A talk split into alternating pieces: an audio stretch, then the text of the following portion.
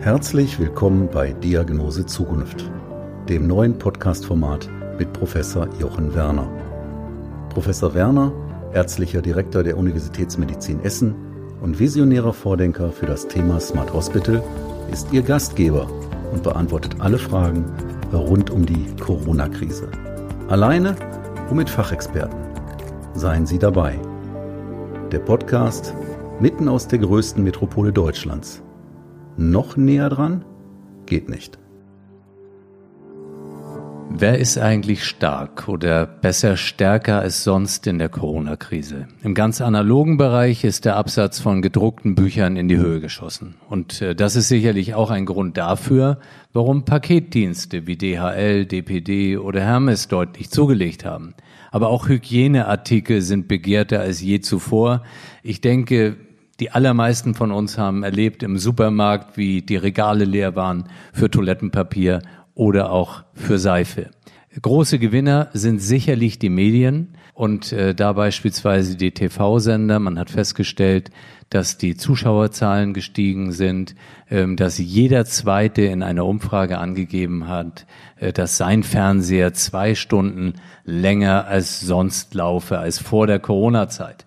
Ähm, aber auch Streaming-Dienste haben deutlich zugelegt, wie Netflix zum Beispiel, oder Videokonferenzanbieter wie Zoom, die immer mehr in den Fokus rücken. Dieser Dienst hatte vor Corona täglich maximal 10 Millionen Nutzer pro Tag und allein im März waren das bei Zoom äh, pro Tag 200 Millionen Nutzer. Man kann festhalten, Homeoffice sei Dank. Ähm, die allermeisten konnten keine Dienstreisen mehr machen. Es ist viel, viel mehr Videokonferenz betrieben worden. Ich denke, das wird in Zukunft auch so fortgeführt. Trotzdem verreisen wir natürlich weiter. Manche haben vielleicht das Oktoberfest als Ziel auserkoren gehabt, als eines der nächsten äh, Ziele in diesem Jahr. Nun fällt es aus. Und ich glaube, dazu kann ich mich nachher mit meinem heutigen Telefongast aus München unterhalten. Mein Name ist Jochen Werner, ich bin Vorstandsvorsitzender und ärztlicher Direktor der Universitätsmedizin Essen und bin absolut davon überzeugt, dass wir mit der Digitalisierung das Gesundheitswesen deutlich besser, aber vor allem auch menschlicher machen werden. Meine Gedanken hierzu erfahren Sie in diesem Podcast Diagnose Zukunft, aktuell noch mit dem Corona-Special, aber bald mehr und mehr eben auch mit speziellen Fragen zur Zukunftsmedizin. Wie ist der Stand heute in der Universitätsmedizin? Wir konnten feststellen, und das ist immer dann die Besprechung in der Krankenhauseinsatzleitung, dass die Patientenzahl rückläufig ist. Und so widmen wir uns aktuell dem Thema immer mehr, wie bekommen wir das Klinikum jetzt in einen Regelbetrieb rückgeführt. Ein Regelbetrieb aber, den wird uns bei uns, ich denke, über sicherlich noch mehrere Monate nicht geben. Was wir versuchen, ist die Einführung eines Regelbetriebs mit Covid-19. Wir operieren jetzt wieder mehr, auch füllt sich die Notaufnahme wieder stärker mit Patienten, die nicht an Covid erkrankt zu sein glauben. Ähm, denn diese Patienten, die jetzt kommen, die haben auch die Starre und die Angst verloren, in ein Krankenhaus zu gehen. Wie vielleicht manche von Ihnen wissen, habe ich viele Jahre die Marburger Hals-Nasen-Ohrenklinik geleitet. Und nicht zuletzt auch deshalb haben mich die aktuellen Untersuchungsergebnisse zur stärksten Eintrittspforte von SARS-CoV-2 natürlich ganz besonders interessiert. Es sind an der Oberfläche der Nasenschleimhaut gelegene Zellen. Dazu zwei Anmerkungen. Ich halte die Mund-Nasenschutzpflicht, wie schon mehrfach gesagt, für weiterhin absolut richtig. Reduziert man bereits darüber den Einstrom der Viren in die Nasenhöhle zu dieser Nasenschleimhaut. Und das Zweite ist, Hals-Nasen-Ohrenärztinnen und Ärzte müssen infolge dieser Expositionsgefahr der unmittelbaren Nähe eben zur Nasenschleimhaut ganz besonders auf sich achten. Man weiß aus Erhebungen, dass das eine Berufsgruppe ist in der Ärzteschaft, die besonders gefährdet ist. Auch die Augenärzte sind gefährdet. Ist der Eintritt über die Bindehaut genauso möglich? Und dafür nutzt dann natürlich nichts der Mund-Nasenschutz. Gerade in exponierten Bereichen raten wir zum Tragen von Schutzbrillen oder von diesen Gesichtsmasken, diesen Face Shields.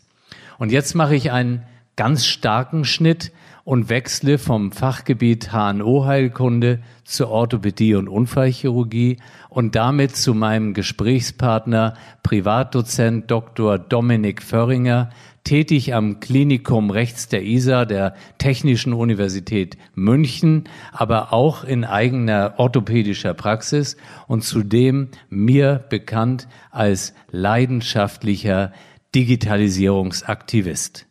Ja, lieber Dominik, ich freue mich riesig, dass du dir die Zeit nimmst, dass ich dich heute telefonisch dazuschalten durfte.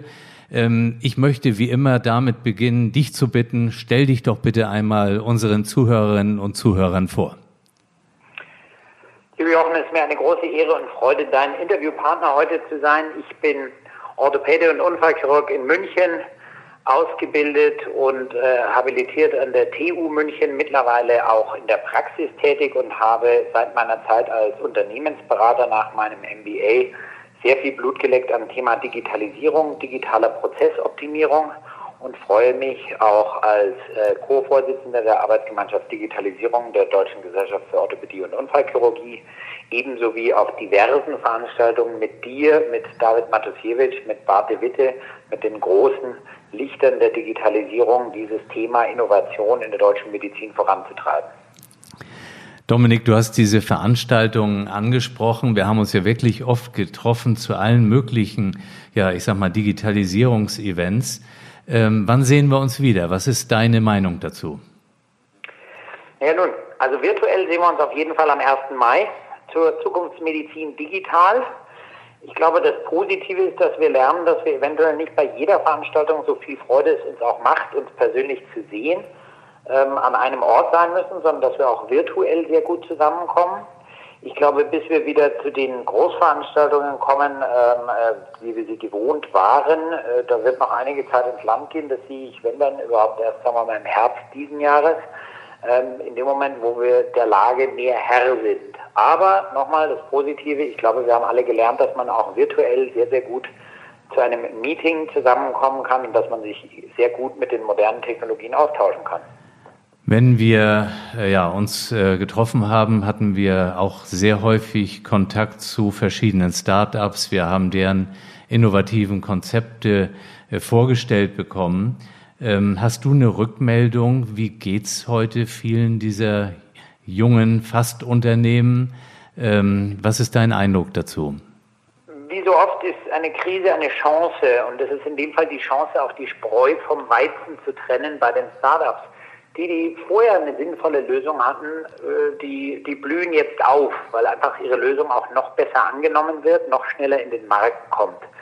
Ja, da ist die, die, die jetzige Krisensituation ein absoluter Katalysator. Wenn ich mir zum Beispiel Caspar Health anschaue in Berlin, digitale Rehabilitation, das ist natürlich in dem Moment, wo ich Reha-Einrichtungen schließe, weil ich diese Räumlichkeiten und die Personalkapazität für was anderes brauche, sind die ideal aufgestellt und sind eine Lösung, die vorher schon im Markt einen validen Platz hatten, sind natürlich auf einmal gefragter denn je eine App wie Selfie, die also psychisch belasteten Menschen hilft, die ist im Moment natürlich extrem gefragt, weil wir in dem Moment, wo wir einen Lockdown haben, natürlich viele Leute auf größere Schwierigkeiten stoßen und deswegen so etwas in Anspruch nehmen müssen.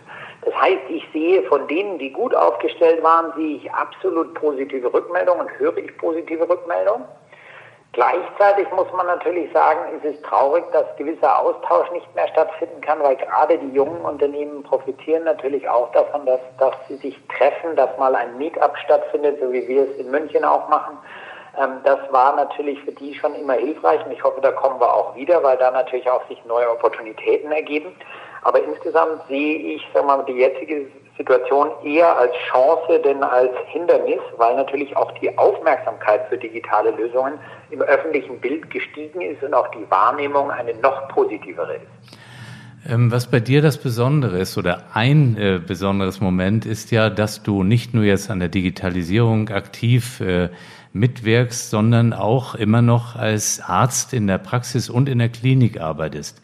Was hast du dort in den letzten Wochen erlebt? Hast du gemerkt, dass weniger Patienten kommen oder kommen nur Schwerkranke zu dir? Wie war die Entwicklung?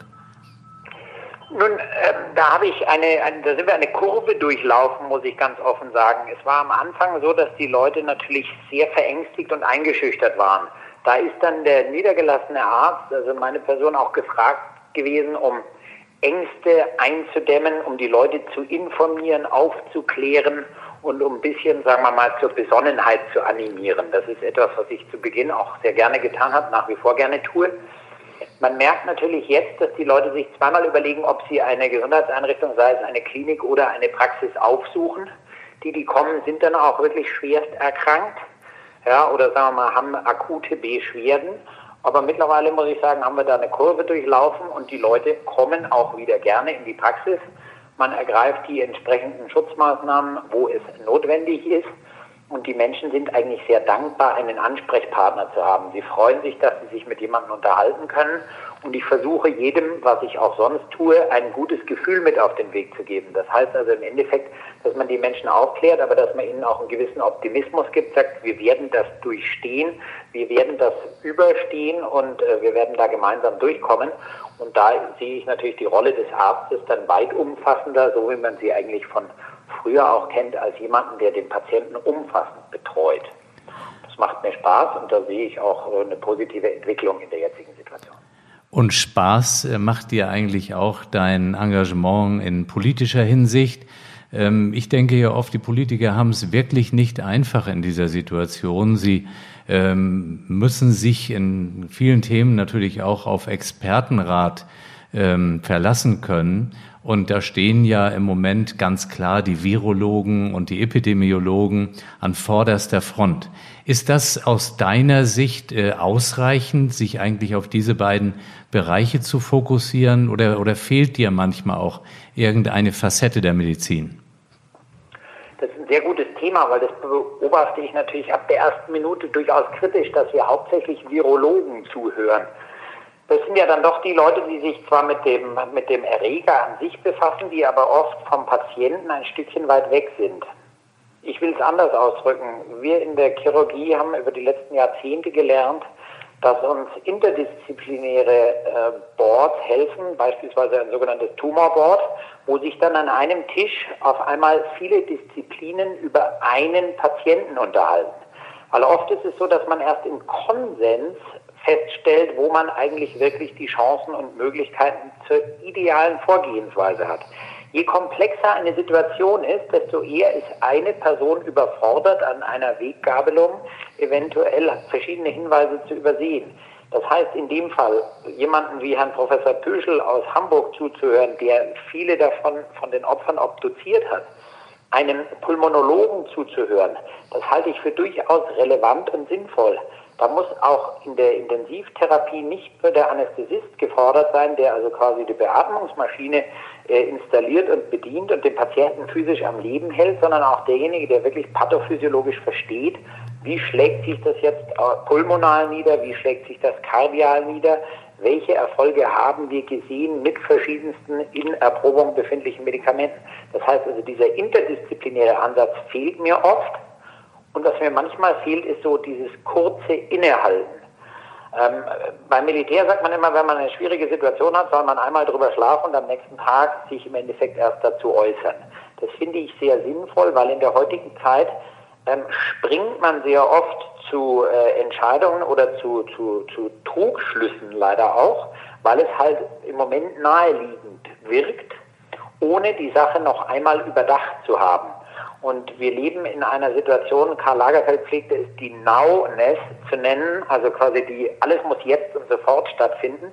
Manchmal wäre es nicht schlecht, über eine Situation nochmal drüber zu schlafen und nicht sofort in eine Talkshow zu rennen und dort seine Meinung rauszuposaunen oder auf einer Pressekonferenz, sondern ein bisschen drüber nachzudenken, eventuell nochmal die Türen zu schließen, sich interdisziplinär zu beraten und zu sagen, das wäre mein Ansatz. Das fehlt mir leider in der heutigen Zeit ein bisschen.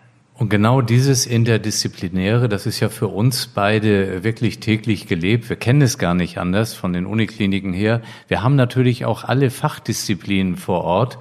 Und äh, wir wissen, wie wichtig Forschung ist. Wenn ich über Forschung spreche in dieser Zeit, dann ist man ganz schnell beim Thema Impfstoff. Ähm, für mich ist fast dieser Fokus auf Impfstoff so als Rettungsanker manchmal auch vielleicht ein bisschen zu einfach äh, genannt. Äh, nun kam ja auch äh, kürzlich gerade äh, die Information äh, über, äh, ich sag mal, deinen Ministerpräsidenten Herrn Söder, Absage des Oktoberfestes im Grunde sinngemäß auch, solange wir keinen Impfstoff haben. Ähm, ist der Impfstoff die, die ganze Lösung und das Problem ist dann erledigt oder wie ist das? Ja gut, ich bin kein, kein äh, Mikrobiologe, kein Virologe, kein Epidemiologe, aber von der Logik und von der medizinischen Erfahrung kann ich nur sagen, ein Impfstoff per se ist keine Lösung. Der Impfstoff ist für mich so zu sehen, wenn er denn funktioniert, anspricht und nebenwirkungsarm ist, das sind mal die Grundvoraussetzungen, dann ist er im Endeffekt wie der Feuerlöscher, der an der Wand hängt. Man muss ihn halt dann auch erstmal verwenden. Ja? Während der an der Wand hängt, hilft gar nichts. Das heißt, wir brauchen dann eine rasche Impfquote, die relevant ist. Das heißt, da müssen dann wirklich alle Leute zum Impfen auch gehen. Und nur dann haben wir einen gewissen Herdenschutz. Ja, und das wissen wir, das war schon vorher Thema. Von den Impfgegnern hört man jetzt im Moment relativ wenig. Leider aus Amerika gibt es da noch ein paar. Aber im Endeffekt muss diese Impfung dann auch erstmal durchgeführt sein und muss dann beweisen, dass sie anschlägt. Das heißt, dass wir auch nur einen Stamm von dem Virus haben und dass da die Impfung zuverlässig hilft. Das heißt, es ist aber auch nicht so, dass wenn wir die Impfung jetzt morgen haben, dass wir übermorgen dann wieder jodelnd aufs Oktoberfest rennen dürfen, sondern dass wir im Endeffekt erstmal schauen müssen, wie sich das Ganze auswirkt um dann einen besonnenen Entschluss zu fassen. Ich will hier nicht negativ oder pessimistisch sein, das ist weit fernab meiner Natur, sondern ich sehe es so, dass man im Endeffekt erstmal abwarten muss, ob sich das Ganze durchsetzt und ob wir dann wirklich ein, die, die Pandemie komplett auf, aufgehalten haben. Und dann kann man anhand dessen eine neue Entscheidung fällen. Ich bleibe optimistisch. Ich würde mir persönlich wahnsinnig wünschen, dass wir ein Oktoberfest haben. Aber ich finde, Bier und Gaudi müssen hinten anstehen, wenn es um die Gesundheit einer gesamten Bevölkerung geht. Das ist völlig logisch. Ich sehe es genau wie du und ich sehe es auch so, ähm, dass man natürlich aber den Menschen auch nicht, äh, ich sag mal, jede Freude, jeden, jede Perspektive nehmen soll. Ähm, die ganze Diskussion um Sommerurlaub, alles findet nicht statt. Ähm, wir sollten uns doch mal vergegenwärtigen, man kann ja auch so auch Urlaub machen. Es muss nicht immer die Reise sein. Und ich sage, es gibt auch Menschen, die können es sich gar nicht mehr leisten, äh, bedingt durch all diese wirtschaftlichen Auswirkungen in der nächsten Zeit überhaupt zu verreisen. Also es wird alles schwierig und deswegen ist auch vieles negativ belegt. Und darauf zielt meine Frage. Ähm, bei all diesen negativen Aspekten hast du was Positives auch erlebt jetzt in den letzten Wochen? Durchaus, also vielen Dank für die Frage. Ich sehe die Situation sehr optimistisch. Ich sehe viele Leute, die absolut zusammenhalten, die gemeinsam ein gewisses, äh, wir packen das jetzt gemeinsam und wir gehen es an, ähm, durchleben und erleben. Da kann man äh, zusammenhalten, indem man seinen örtlichen Gastronomen unterstützt, indem man da was zu essen abholt das kann auch sein, dass man mal seinen Nachbarn, wenn der auch jung und gesund ist, äh, zum Abendessen einlädt. Ich erlebe, dass in den Häusern wieder gekocht wird. Es riecht nach Essen in einem Hausgang. Das ist etwas, was man in der Großstadt viel zu wenig hatte vorher. Oder man lädt halt mal einen Freund an und spielt abends ein Kartenspiel oder ein Brettspiel. Das ist, finde ich, was wahnsinnig Schönes und das ist auch eine gewisse Entschleunigung. Man kommt zum Nachdenken, man räumt seinen Schreibtisch auf, man kann in unserem Fall wissenschaftliche Themen abarbeiten. Man kann sich Zeit nehmen für Dinge, die man sonst nicht hat. Ähm, jetzt lebe ich in Bayern. Ähm, das ist sowieso äh, wunderschön jetzt gerade im Sommer. Also ich sage, hier von hier aus muss man auch nicht wegfahren. Man sollte es halt in einem sinnvollen Maß tun. Ähm, und wenn dann äh, vor die Tür treten und sagen wir mal, sich daran erfreuen, dass wir eigentlich in einem relativ sicheren Umfeld leben und im Moment die Situation medizinisch unter Kontrolle zu sein scheint. Das ist schon mal was Positives. Wir stehen sehr viel besser da als andere Länder. Dafür muss man dankbar und demütig sein, finde ich, das positiv sehen und dann jetzt zusammenhalten. Und was ich den Leuten gerne mitgeben würde, ist, dass sie hinterher sich auch wieder trennen von so Themen, alles online zu bestellen, sondern halt dann auch den Händler über die Straße zu unterstützen und zu sagen, okay, ich kaufe offline, ich kaufe lokal und unterstütze die Leute in meiner Umgebung. Weil umgekehrt, dieser Händler ist ja im Endeffekt auch jemand, der wieder die deutsche Wirtschaft dann hinterher stärken kann und dann bleiben die äh, Finanzströme, sagen wir mal, lokal und da kann man wirklich was dafür tun. Und das ist auch für mich gelebte Solidarität und gelebtes Zusammenhalten. Ja, lieber Dominik, das war schon mal ein sehr, sehr guter Ratschlag. Ich komme ja zum Ende meines Podcasts immer dahin, dass ich dann die Interviewpartner frage, was können Sie den äh, Zuhörerinnen und Zuhörern aus Ihrer Sicht für einen Ratschlag geben? Vielleicht hast du noch ein, eine Empfehlung. Ich glaube insgesamt, dass wir aus dieser sogenannten Krisensituation viel lernen können. Wir können uns zurückbesinnen auf die Werte, wir können schauen, mit wem hat man gut zusammengehalten, wer war ein verlässlicher Partner in der Situation, mit wem war man in der Situation auch in einem guten Austausch und wer hat was vorangebracht. Ähm, da sehe ich äh, ganz offen dich und David Matusiewicz, die eine Veranstaltung organisieren mit Alexander Jorzig zusammen, ähm, als leuchtende Beispiele, wie man das Ganze positiv angreifen kann, wie man das Ganze sozusagen in den, zum Besten wandeln kann. Das ist etwas, was ich als, als positiven Faktor sehe. Und dass wir im Endeffekt daraus auch lernen, dass wir uns auf verschiedene Situationen anders vorbereiten müssen, dass wir auch mal eventuell Warnungen von verschiedenen Leuten, die ja schon Januar, Februar kamen, ernster nehmen sollten. Es kann nicht sein, dass ein Land wie Deutschland im Endeffekt jetzt äh, darum kämpft, verschiedene äh, Rohstoffe zu bekommen oder beziehungsweise sagen wir mal Grundausstattungen der Medizin zu sourcen auf der Welt. Ja, da müsste man in Zukunft vielleicht ein bisschen anders drüber nachdenken. Und ich glaube, wie ich schon gesagt habe, ich sehe es als Katalysator für die Digitalisierung und sicherlich als Katalysator für die eine oder andere Überlegung, ob wir wirklich jede Geschäftsreise mit dem Flugzeug unternehmen müssen, ob es nicht manchmal eine Videokonferenz tut. Das heißt, ich glaube, es wird zu einem positiven Umdenken führen und dann wünsche ich mir natürlich, dass sozusagen, sobald wir das Ganze endgültig im Griff haben und uns wieder frei bewegen können, wünsche ich mir eine Art Renaissance-Stimmung, dass die Leute lokal im Endeffekt die Wirtschaft unterstützen, indem sie wieder losgehen, wieder loslegen und im Endeffekt alles in ihrer Umgebung unterstützen und tun. Das kann Urlaub im eigenen Land sein, das kann das lokale Restaurant sein, das kann ein Zusammenhalt mit seinem Nachbarn sein. Und das ist etwas, worauf ich positiv und optimistisch blicke. Lieber Dominik, das war wie immer ein ganz kurzweiliges Gespräch mit dir. Ich komme zum letzten Punkt. Titel dieses Podcasts ist Diagnose Zukunft. Wir haben selbst viel erlebt, auch das ganze Thema digitale Versorgung, Gesetz und was alles angestoßen wurde. Wie siehst du jetzt die Weiterentwicklung? Wir haben ja diese Dynamik miterlebt. Äh, geht das jetzt voran oder wird diese ganze Corona-Thematik, ich sag mal auch diese so notwendigen Weiterentwicklungen in der Medizin, im Gesundheitswesen ja deutlich entschleunigen oder kann es es beschleunigen? Na gut, als Optimist sehe ich eher die Chance wieder, wieder einmal. Also das äh, wird man vorausahnen, wenn man bis jetzt zugehört hat, dass ich natürlich die positiven Möglichkeiten eher nach vorne schiebe. Sicherlich sind jetzt einige Ressourcen gebunden auf Seiten der Mediziner und es ist so, dass einige Themen nicht so gut vorangegangen sind, weil wir uns auf andere Dinge konzentriert haben, auch zu Recht. Aber ich sehe jetzt natürlich schon den positiven Impetus, dass man sagt, okay, schaut mal, dieses und jenes können wir digital abbilden.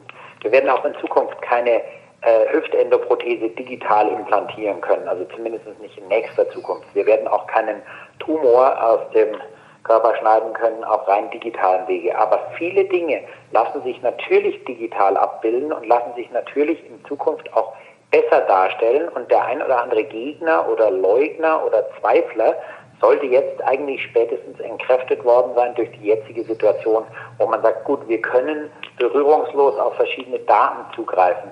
Wir können den Patienten digital abbilden und auch seine gesamten Daten von A nach B spielen. Das ist schon etwas, was ich für extrem wichtig erachte und ich glaube, hoffe, dass wir daraus das Learning mitnehmen. Nicht nur haben wir jetzt im Endeffekt gesehen, dass äh, Feinstaubwerte und Stickoxide offensichtlich nichts mit äh, Fahrverboten zu tun haben, weil wir da keine Reduktion gesehen haben, trotz deutlich weniger Autoverkehr, sondern wir werden im Endeffekt auch sonst aus dieser Krise einiges mitnehmen, wo ich mir wünsche, dass wir uns das auch gut merken, wenn die Krise denn dann mal vorbei ist. Und da gehören absolut die digitalen Lösungen, die digitalen Ansätze dazu. Und für die sehe ich jetzt im Endeffekt eigentlich den besten Katalysator, den besten Turbolader. Und so glaube ich, in Bayern sagt man nichts schlecht, wo nicht aber kurz dabei war. Also für die Nicht-Bayern würde man sagen, nichts Schlechtes, wo nicht auch etwas Gutes am Schluss dabei rauskommen könnte. Und damit sehe ich darin eine Chance. Und ich hoffe, dass wir all dies, alle dies als Chance begreifen und das Beste daraus machen. Danke für diese Einschätzung. Ich merke mir das. ähm, quasi Corona als Turbolader für die Digitalisierung. Ein super Ausblick. Vielen, vielen Dank, lieber Dominik, und nochmals äh, alles Gute. Vielen Dank, lieber Jochen, für das Gespräch. Bleiben oder werden Sie rasch gesund? Wir füreinander und Chance Corona sind meine beiden Hashtags zur Verabschiedung. Ihnen und Ihren Lieben alles Gute, Ihr Jochen Werner.